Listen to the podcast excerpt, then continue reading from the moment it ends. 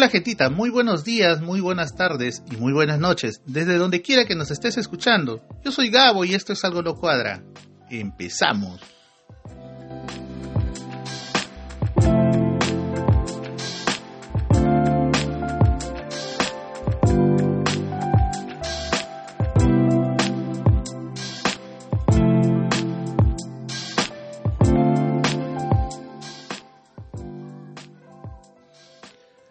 Gente, ¿qué tal? ¿Cómo estás? Saludos de verdad a toda la gente que, en este tanto tiempo que estaba un poco alejado del programa eh, nos han seguido apoyando, han seguido descargando el programa. Ya llegamos a los 1400 descargas eh, solamente en una de las plataformas que es Podbean, que es desde donde yo transmito el programa. De verdad, gracias a toda la gente que, que nos sigue escuchando, que sigue creyendo en el programa. Y bueno, hoy ya empezamos, a hacer un programa un poco para, para explicar también por qué esa, esa ausencia mía en, la plataforma. Pero bueno, gracias de corazón, de verdad. Eh, espero pronto, pronto organizar mejor el programa y estaremos haciendo unos live de repente en un par de semanas o de repente el próximo sábado.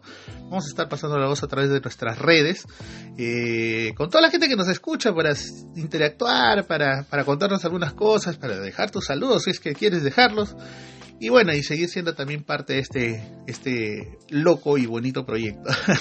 y a propósito de esto, decirles que nos pueden escuchar en Player FM, en Listen Notes, en Podbean, que es esta plataforma, en Google Podcast y en el siempre amigo Spotify. Recuerda que cada vez que sacamos episodio vamos a poner nuestros links de las diferentes plataformas donde estamos transmitiendo el programa.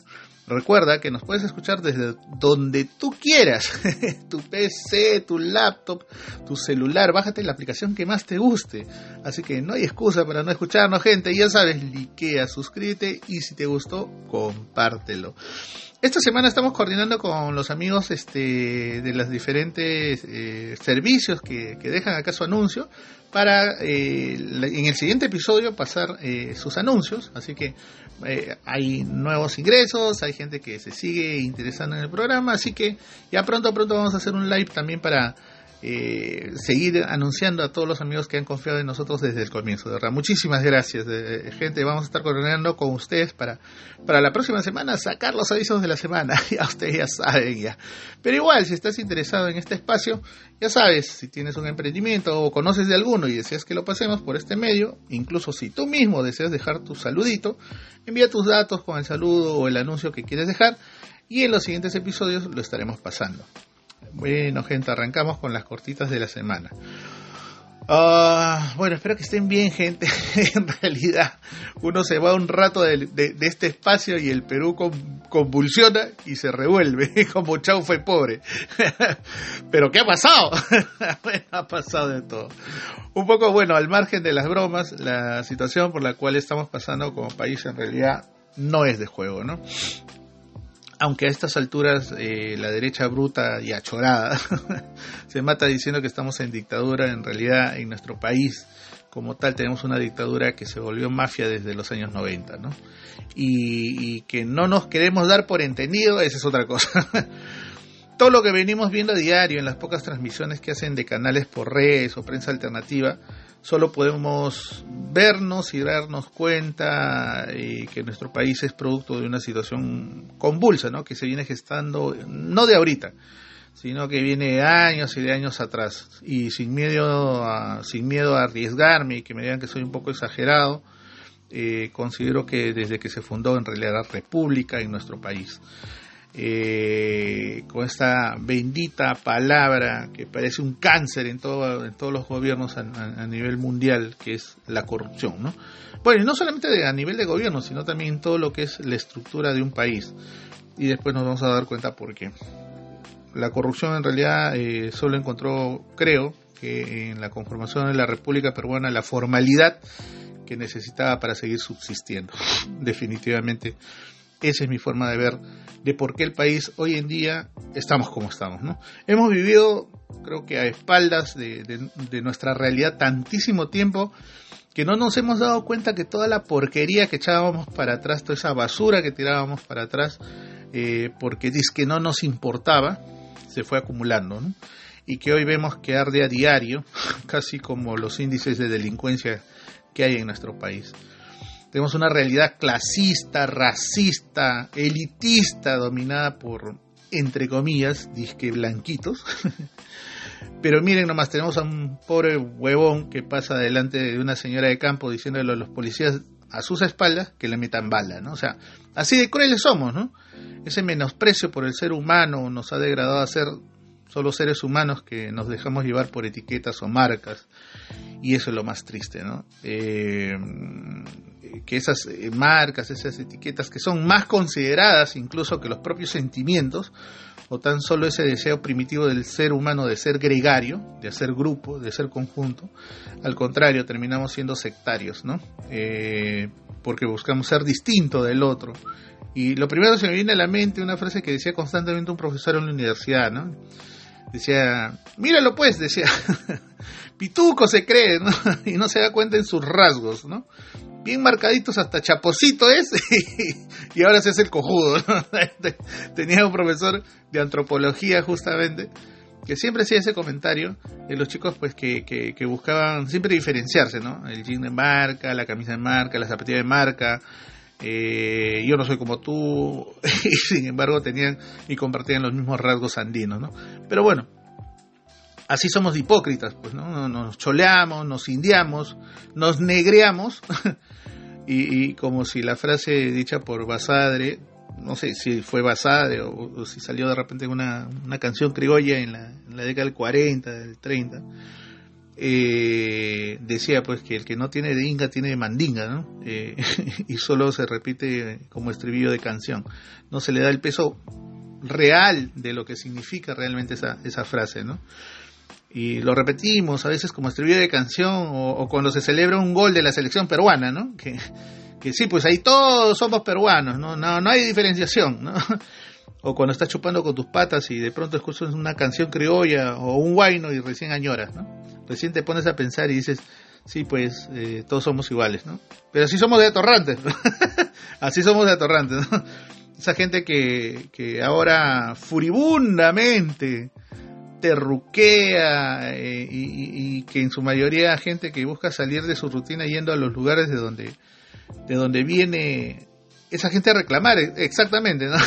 Esos que terruquean son esos, entre comillas, los que más buscan los lugares más andinos para irse a desestresar, pe huevón. Porque supuestamente está cansada de su realidad. Sí, pues huevón, sí, pues huevona, ¿no?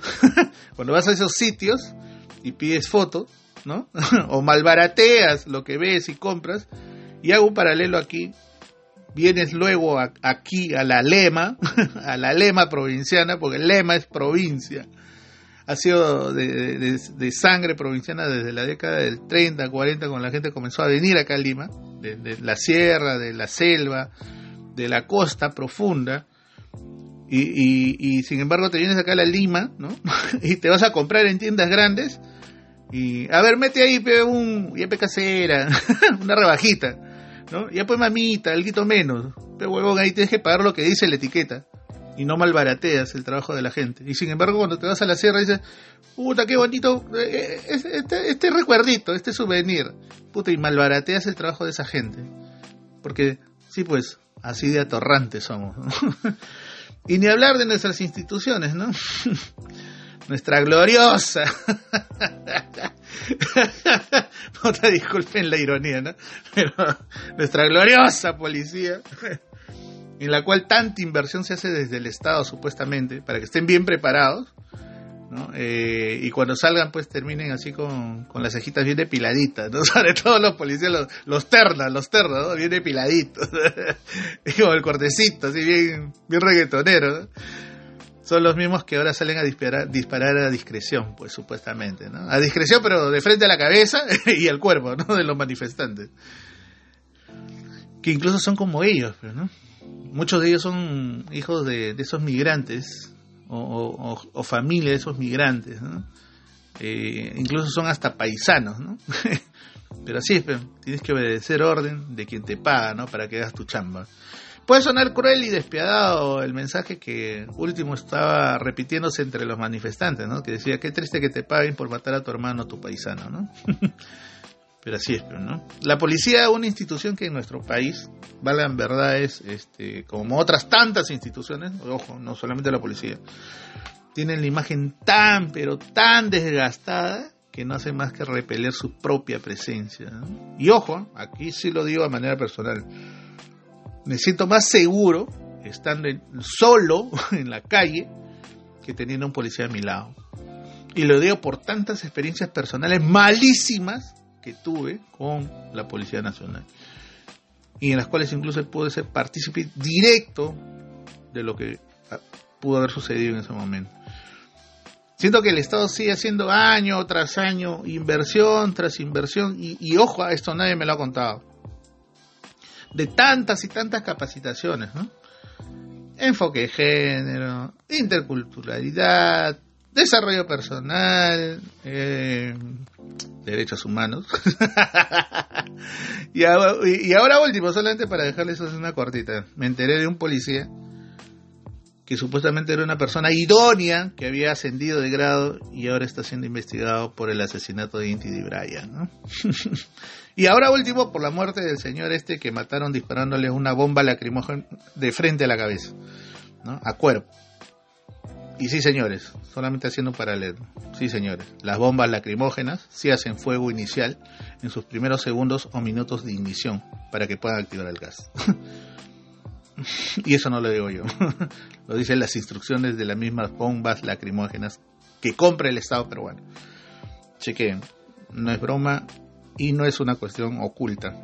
Está ahí de, libre información bueno, retomando, no sé de qué sirvió tanta capacitación, derechos humanos, enfoque de género, para que ahora, ahora salgan a hablar de semiótica, o como leí en el comentario de un amigo hace unos días atrás, ¿no? De semidiótica, haciendo una disque lectura de colores y traduciendo un nombre que incluso traducido del ruso, como comentaba en algún momento una especialista, significaba dama asustada y que de peligro no tenía nada. Pero el mayor o, el pata este que salió a, hablar de semiótica nos metía, según él, mismo chivolo universitario borracho, que sale a exponer así y que intenta hablar cualquier huevada para que lo, para, que lo aprueben, igualito. Nos trataba de meter palo pues, diciendo de que los colores de ese escudo y las palabras de ese escudo, que estaban inscritas en ese escudo, significaban muerte. pero cojudamente decía, esta letra significa muerte, pero no se refería, eh, y después decía, el color significa muerte. O sea, ni siquiera había estructurado mínimamente un discurso para que salga a hablar, ¿no? Decía, esto significa muerte, este amarillo alegría, este color rojo violencia. tú decías, puta, pero ¿cuál es la ¿Cuál es el vínculo? ¿Cuál es la relación? Pero bueno. y encima había el. O sea, lo peor de esto es que en ese escudo supuestamente había un nombre inscrito, escrito, ¿no? Eh, y él decía que ese nombre significaba muerte, que es a lo que les hacía referencia inicialmente, ¿no? Que, una especialista salió y dijo, no, que incluso en ruso ese, nombre significaba dama asustada. Que de peligroso no tenía nada. Pero lo más irónico es que el tombo que agarraba el escudo para que el mayor lo muestre, se reía. O sea, eh, imagínense la ironía de ese cuadro, ¿no? Eh, eh, de verdad, este... Y, se reía, ¿por qué? Porque el nombre que estaba en ese escudo, para empezar, es el nombre de un personaje de una película de artes marciales. O sea, pero el pata decía que ese, eso de ahí significa muerte. o sea, puta madre. ¿en qué país vivimos, carajo? y de verdad, o sea, y el tombo que agarraba el escudo se cagaba de la risa, ¿no? O sea, lo miraba su mayor, ¿no? Pues se cagaba de la risa, ¿no? Pero así de palta somos, así, somos fáciles de transmitir vergüenza ajena nosotros, ¿no? ¿Se han dado cuenta? O sea, así irónico es, así de, de, estúpido es el mensaje que, que intenta dar la policía para justificar lo que está haciendo ahora, ¿no? Que no es sino recibir órdenes para matar a la gente. Simple y sencillo, es eso. ¿No? Es eso. El Congreso, bueno. Mm, puta, hablar de una sarta de ineptos, pues que están luchándola para quedarse a como de lugar hasta el final, ¿no? al menos para recuperar inversión, hasta donde se quede, ¿no? que están haciendo la larga con el Ejecutivo, entre ellos están que se disparan aprobaciones y desaprobaciones, solo con la finalidad de dilatar el tiempo ¿no? y, seguir quedándose, ¿no? agarrándose comentarios recurrentes, ¿no?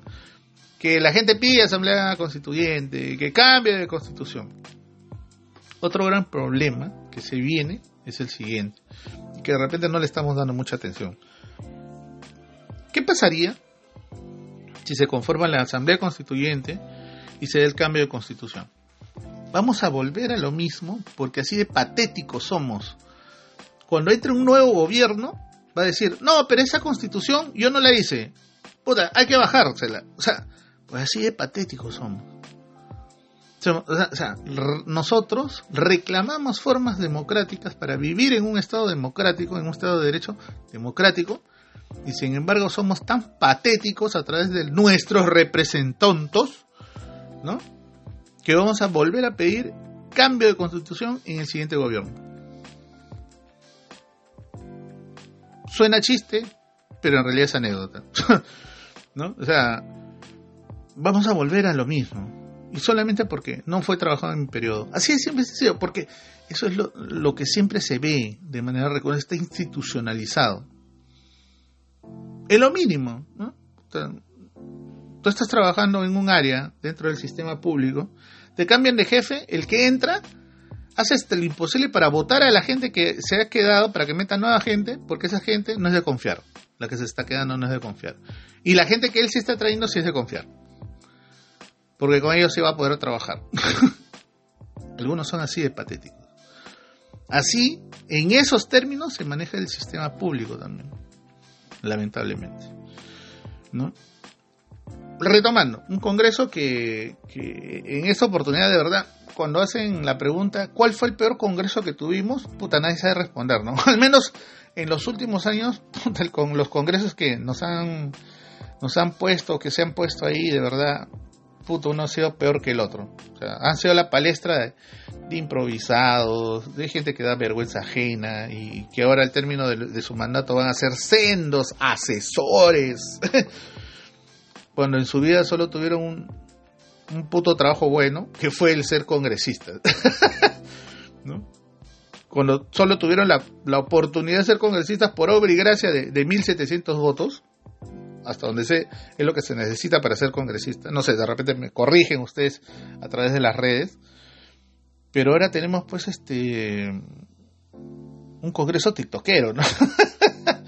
congreso que, tiene congresistas haciendo TikToks en los pasillos del, del Congreso, en sus oficinas, haciendo reels de, challenge estúpidos, uh, algunos son violines, para no decir otra cosa, eh, algunas tenderas, choras, de estas que entran a los mercados a, sustraer cosas, algunos son difamadores, entre otras joyitas más que hay, y, que termina de verdad siendo un congreso que, más que representar el escenario preciso o, el escenario que, necesitamos, o que sean los representantes que necesitamos, mejor dicho, solamente hacen lo que frecuentemente saben mejor hacer, dar vergüenza ajena. Y, una vergüenza ajena que, llena incluso las pantallas de la comunidad internacional. ¿no? O sea, el otro día veía un comentario de un periódico en Argentina y en México y decían pobres peruanos, ¿no? puta, tienen un congreso que no los representa. sí, pues la verdad que no sé esos congresistas de dónde salen o a quiénes representan, porque a mí al menos no lo hacen. Ni hablar de la presidenta. Una señora que en sus, promos, sus promociones, en sus propagandas, para que cuando ella iba a ser congresista buscaba levantar todos los símbolos del pueblo. Esos mismos símbolos que hoy día ella manda a agarrar a palos. Eh, alguien que el poder definitivamente se la cargó y, la hizo suya como quiso. Así de simple y sencillo. Una persona que no tiene el mínimo escrúpulo de decir que estamos bien cuando hay más de 60 muertos hasta la fecha. Irónicamente se hacía un paralelo hace poco en Brasil cuando tomaron el Congreso, luego de las elecciones, y no hubo un solo herido en el Perú hasta el momento, desde que empezó todo esto, hay sesenta y pico heridos y sigue creciendo. ¿no? Creo que a veces este, la señora cuando termina su discurso dice, no, sí estamos bien. Creo que nunca termina de decir la, frase completa, ¿no? Sí, estamos bien jodidos. Porque así estamos, estamos jodidos. Una persona que en sus mítines, cuando acompañaba al Peter, juraba por la Sarita que si el Peter se iba, ella también se iba a ir. ¿no? Pero una vez más creo que no terminaba la frase, ¿no? Yo me voy, pero me voy a poner la banda presidencial. de verdad, una persona que, que, apela a su condición de mujer para victimizarse y decir que el sistema heteropatriarcal, que ya es, es, un estribillo conocido, eh, en realidad, al menos sería bueno que escriba sus propios discursos, ¿no? Porque, no sé, o sea, y de verdad no dejes que metan tanto, tanto este, este estribillo, ¿no? Que, soy la primera presidenta, mujer, o que soy mujer, ¿no? Sí, está trillado, pues, en una sociedad que, que debería estar viviendo su etapa de posmodernidad, ¿no? Sin etiquetas, sin condiciones, ¿no? Pero sí, pues, una vez más me olvidaba de que estamos en el Perú y en el Perú esa etapa todavía no llega. en fin. y bueno, ni hablar de la prensa, ¿no? La prensa... En realidad la vergüenza queda congojada con nuestros representantes mediáticos. Drogan a la gente con programas estúpidos.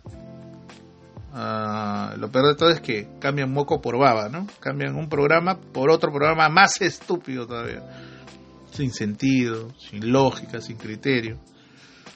Uh, la prensa ahora es la que está en las redes, ¿no? Las que día a día intentan informar algo dentro del criterio y la lógica adecuada, ¿no? Uh, no es que tampoco TikTok sea, pues, este, sea plataforma de prensa alternativa eh, buena, ¿no? Eh, al, al, margen de los potos y, y, demás cosas que puede ver en TikTok, ¿no? Eh, hay algunas eh, personas que, se están tomando muy en serio este tema de hacer prensa alternativa, de dar su opinión crítica respecto a una situación. Y eso ayuda también a generarte una opinión, si no, eh, digamos, ¿no? una opinión por lo menos adecuada. eso es lo que deberíamos hacer, acudir a otros medios, ¿no? La mayoría de canales este, de señal abierta definitivamente transmiten solamente la parte más eh, vergonzosa de todo lo que está pasando, ¿no? Eh, ya no se fijan en las investigaciones que tendrían que hacer a, a, a, los gabinetes, ¿no? Ahora solamente se fijan en que los manifestantes son una sarta de terrucos y vándalos, ¿no? Cuando no saben que eso detrás tiene toda una lectura. Pero bueno, en fin. Sin embargo, ya no informan que la delincuencia sigue ganando las calles, ¿no? Sigue gobernando en las calles, sigue ganando espacio. Está aprovechando que la... Sí, pues toda la policía está peleándose con los manifestantes, ¿no? Pues están matando a los manifestantes. Porque eso es lo que están haciendo, están matando a los manifestantes, ¿no? Y, y, y no se dan cuenta que la delincuencia está nuevamente copando las calles. Pero bueno, así somos, pues, ¿no? Y prefieren realzar que el campesino, ¿no? La gente del campo ha venido a destrozar la ciudad porque tiene odio, pues, ¿no? Así son los indios, pues, ¿no? Pero bueno, si seguimos teniendo una sociedad tan, tan sectaria, tan racista, tan clasista, definitivamente no vamos a poder seguir adelante como tal. Y lo que se viene puede ser aún más difícil o simple y llanamente ya en algún momento alguno de los sectores va a terminar pateando el tablero. Pero bueno, en fin. Eh, terminando las, las cortitas de la semana. Bueno, en realidad, gente, mil disculpas por, por no haber grabado en todo este tiempo.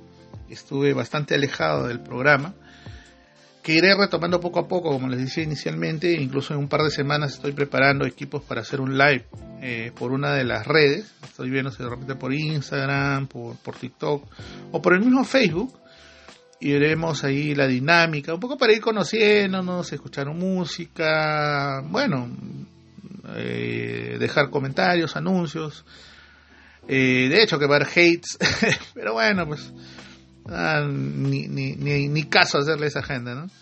Eh, sí estuve distante, en realidad eh, fue por un solo motivo y que ahora quisiera compartir con ustedes. Bueno, en realidad es un poco complicado decirlo, ¿no? Estuve acompañando a mi madre que tuvo la difícil eh, tarea en estos últimos, en este último mes. Eh, estuvo bastante delicada de salud, ¿no? Eh, por ello incluso decidí en algún momento dejar el trabajo para dedicarme a ella junto a mi familia. Eh, pero lamentablemente se me fue la semana pasada. eh, ella falleció la semana pasada y bueno, justo ayer que revisaba unas fotos y, y videos, eh, recordaba que en cierta ocasión le hicieron escuchar el programa y y viendo sus fotos y viendo tantos recuerdos y viendo cómo era ella, ¿no? De feliz, siempre con la sonrisa y disfrutando estar viva sobre todo, me animó a hacer programa el día de hoy, ¿no? Eh, aunque sé que en el fondo de mi corazón eh, que ella, bueno, no, no, no quiere que estemos tristes. Es más, siempre decía que el día que ella se fuera pusiéramos música a todo volumen y que la recorremos como siempre fue, ¿no? es así que, me armé un poco de valor y, traté de hacer el programa de hoy. Estamos de regreso, gente. Eh, el proceso de duelo es un poco difícil ¿no? y es comprensible. Imagínense, este año se cumplen 10 años de, que mi papá no está, de que también se fue, eh, falleció y, ahora se viene lo de mi mamá, ¿no? Imagínense, el proceso de duelo de verdad es difícil, ¿no? Pero aún más difícil es el proceso de ausencia, de asumir una ausencia, de asumir que no vas a volver a ver a esa persona, ¿no? Es un poco complicado. Pero acá estamos, gente. Eh, yo sé que desde el fondo de su corazón ella hubiera querido que, que no, no me pare, que no haga alto en estas cosas, pero vamos a ir retomándolas poco a poco y espero que ustedes me, puedan comprender. Pero esta noticia también me dio la posibilidad de darme cuenta de muchas cosas, ¿no? De lo frágil que es la vida, de, lo, de la sinceridad y la solidaridad que muchas personas pueden tener cuando se acercan a partir de este tipo de procesos y que puedan permitir también hacerte un poco más llevadero ¿no? este, este tema. ¿no? Aunque como les digo, pues no, lo más difícil de esto es la ausencia más que el duelo. Y bueno, me permitió darme cuenta que quién está cerca, ¿no? y lo que le preocupa, lo, lo que le te puede pasar a ti como persona y a tu familia, ¿no? ¿Quién es amigo? ¿Quién es familia? Como tal, ¿no? ¿Quién, quién está ahí cuando tú necesitas un abrazo? O de repente una palabra de, de, de fortaleza en este tipo de problemas, ¿no? En este tipo de situación me hizo dar cuenta que hay mucha gente que asume que tú debes tener la responsabilidad de comunicar algo tan personal como es el fallecimiento de un ser querido, ¿no? Y, la molestia inmediata ante esto, ¿no? O sea, de parte suya que más que nuestra familia como afectada, ¿no? Sea, eh, pero bueno, me imagino que es parte del orgullo que tiene cada persona el orgullo en la gente a veces afecta de tal modo que termina siendo hasta estúpida. Su forma de pensar o, de actuar. Y lamento mucho eso, que, que un momento un poco delicado, que tú quieras estar a solas para resguardarte como persona, para, para poder asumir una ausencia, tengas que estar rindiéndole cuentas a la gente, que encima ni siquiera es tu familia, y que nunca en todo este tiempo siquiera preguntaron en algún momento por tu mamá o cómo estás tú, ¿no? Pero bueno, en fin. Desde aquí, desde esta plataforma, desde este proyecto, este humilde proyecto, agradezco muchísimo a la gente que se preocupó en dejar un mensaje, en llamar, en escribir, y que hasta ahora lo hacen. De verdad, valoro muchísimo eso. Eh, de verdad, muchas gracias. Eh, incluso cerré mi Facebook personal para meterle más punche a, las redes del programa. Hay mucha gente que, que me escribió diciendo, ah, mira, puta, que eres un, te has aniñado, ¿no? Has cerrado tu Facebook, ¿qué tienes? no comprenden que a veces las personas necesitan pasar algunos procesos, ¿no? Y ese proceso incluso fue antes del fallecimiento de mi mamá, pero, pero bueno, pues a veces la gente no entiende, ¿no? La gente a veces quiere escuchar lo que ellos quieren escuchar, pero bueno, no estamos para, tampoco para agradar a la gente. Así de simple y sencillo. Y bueno, por hoy lo dejo ahí, eh, porque ya no es momento de ponerse triste, en realidad, eh, sino de asumir que, que ella, eh, mi mamá, ya está en un lugar mejor, ¿no? sin dolencias físicas, humanas, libre como siempre fue, y saber que esto es solo un hasta pronto, ¿no? y de aquí te mando un enorme, enorme besote para ti, mamita, donde quiera que estés. Gracias por todo. Ya nos veremos. Pero bueno, y a ti muchísimas gracias, gentita, por acompañarme, verdad. Deja tu like, deja tus mensajes o tus historias en mis redes sociales. Ya sabes eh, que este espacio lo compartimos contigo, pero sobre todo comparte el contenido de Algo No Cuadra. Cuídense mucho, gente, y el sol ya está quemando. el gringo ya está saliendo. Así que protéjanse, usen su protector solar, por favor. Como dice mi Gabriela, use por favor protector solar, no salgas de su protector solar, para que de viejo no tengan pecas. ya saben gente, de verdad, muchísimas gracias por habernos acompañado en el programa de hoy, cuídense mucho, saben que se les quiere, saben que la vida es dura, ya vieron, no nos la pusieron fácil, pero ponle una sonrisa y harta buena vibra. Y nos estaremos escuchando la próxima semana gente, cuídense mucho, chao.